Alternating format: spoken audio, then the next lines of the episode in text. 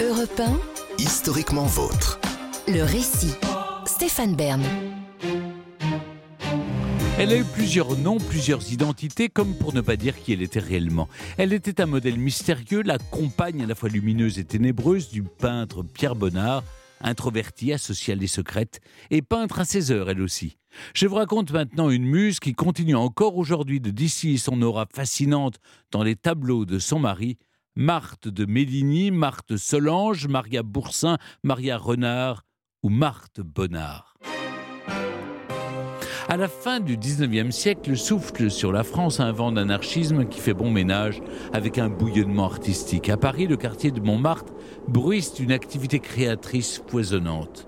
On y croise Degas, Renoir, Toulouse-Lautrec, Seurat, Signac, Van Gogh, nombre des grands noms de l'art moderne, de l'impressionnisme et du post-impressionnisme ont élu domicile ici.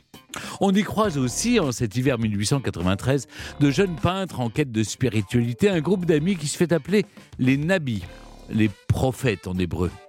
Leurs noms sont peu connus pour l'instant, mais ils le seront bientôt. Paul Sérusier, Maurice Denis, Kerr Xavier Roussel, Paul-Élie Rançon, Édouard Vuillard ou encore Pierre Bonnard. Chacun a sa patte, ses sujets de prédilection. Pierre Bonnard, que ses amis surnomment le Nabi très japonais, s'inspire énormément des estampes japonaises très en vogue à l'époque. Le jeune peintre a 26 ans, c'est un bourgeois, loin des clichés sur les artistes bohèmes. Il a eu une enfance heureuse et une famille qui a même fini par accepter sa vocation d'artiste. Et il faut avouer que depuis quelque temps, le jeune homme connaît un certain succès avec ses œuvres. Ses toiles, ses dessins, ses affiches, ses illustrations et ses lithographies font parler d'elle. En amour, en revanche, Bonnard n'est pas très heureux. Sa cousine vient de lui refuser sa main et le coup a été rude. Mais il va vite l'oublier. Car au coin d'une rue, en cette fin d'année 1893, une jeune femme a capté son attention. Petite, fine, avec de hauts talons, elle porte une robe à fleurs sous un manteau rouge. Est-ce sa démarche? Est-ce que ce sont ses yeux bleus lavande Quelque chose l'attire irrésistiblement. Ce n'est pourtant pas dans ses habitudes, mais il la suit, jusque dans une boutique de fleurs. Il comprend qu'elle y travaille et décide d'attendre la fermeture.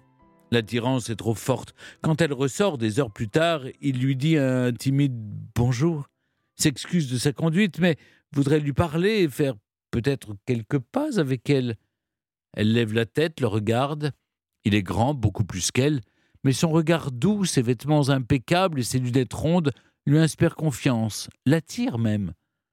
Je m'appelle Pierre Bonnard, je suis peintre. Et vous? Elle répond avec une seconde d'hésitation. Je m'appelle Marthe de Méligny, je travaille dans les fleurs et je suis orpheline. Ces quelques mots échangés marquent le début d'une très grande histoire d'amour. Une idylle qui durera jusqu'à la mort, mais une idylle basée sur un mensonge. Oui, Marthe de Méligny n'existe pas. Elle n'est pas orpheline, elle n'a pas non plus 16 ans comme elle va le prétendre, et n'est pas issue d'une famille italienne noble et ruinée. Sa véritable identité et son passé trouble Pierre Bonnard ne le découvrira que bien plus tard, un peu plus de 32 ans plus tard pour être très précis, la veille du jour de leur mariage. Mais en attendant, le coup de foudre est immédiat et Pierre l'installe sans délai dans son appartement de Montmartre. Marthe devient sa muse, le sujet récurrent de ses toiles, sa présence, sa façon érotique de se mouvoir, sa sensualité, tout le fascine. Le nu fait une entrée fracassante dans son œuvre. Marthe sous toutes les coutures, Marthe chez eux, Marthe qui dort, Marthe qui prend des bains. Sa muse a un petit corps parfait, un charme fou. Mais elle a aussi une personnalité qui détonne dans son cercle d'amis. La jeune femme n'a pas les manières d'une aristocrate. Son accent est étrange. D'où vient-il? Et puis, elle n'est pas très discrète, pas très cultivée, pas très avenante non plus. Pas avec les autres, en tout cas. En somme, Marthe n'incarne pas l'idée qu'on se fait d'une épouse bourgeoise idéale. Et Pierre Bonnard, d'ailleurs, mettra de longues années à la présenter à sa famille. Lui, si lisse, si sobre, si élégant, a choisi une compagne excentrique dans sa manière de s'habiller, sauvage et farouche. Sa santé, il est vrai, est fragile, très fragile. Elle est asthmatique, et ses humeurs peuvent être moroses. Mais les années passent et le couple reste soudé. Ils aiment tous les deux la campagne et passent le plus clair de leur temps en dehors de Paris, en Normandie, en bord de Seine, sur la côte atlantique. S'il préfère le calme aux mondanités, Bonnard apprécie voyager et voir ses amis. Quant à Marthe, elle rechigne de plus en plus à sortir, à voir du monde. Exclusive, elle voudrait garder son peintre rien qu'à elle. Mais c'est peine perdue. Lui qui voyage beaucoup à l'étranger et sans elle, qui peint de jeunes modèles, multiplie les aventures. Notamment avec une blonde sculpturale que l'on voit dès 1918 apparaître dans plusieurs de ses tableaux. Pierre Bonnard a déjà 51 ans et René Monchatis, c'est son nom, en a 30 de moins. Marthe le sait, semble-t-il. Peut-être même accepte-t-elle une sorte de ménage à trois. Mais la rivalité existe bel et bien. Une source raconte que Pierre, lors d'un voyage à Rome en 1921, aurait même demandé René en mariage. Peut-être. Mais c'est Marthe qu'il va finalement épouser, quatre ans plus tard, le 13 août 1925. Une décision sûrement responsable du suicide de la jeune Renée un mois plus tard. Un mariage, un drame et une révélation. Puisqu'il se marie, Pierre découvre la véritable identité de Marthe, son nom, son âge, ses origines. Pas de Marthe de Mélini, pas d'orpheline aristocratique, mais Maria Boursin, fille d'un menuisier d'une couturière du Berry. La découverte est-elle un choc? Sans doute est-il. Il ne fait pas de vagues, en tout cas. Peut-être que cela ne change rien.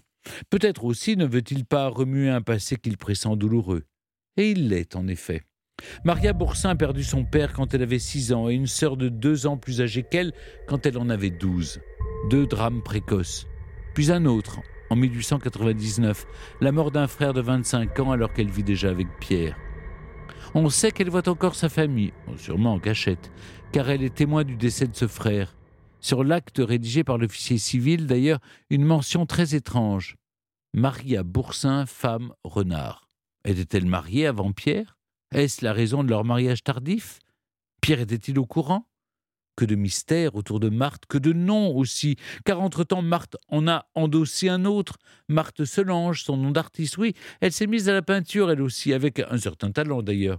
Après ce drame et cette révélation, le couple s'installe sur la Riviera, dans une villa sur les hauteurs du Canet.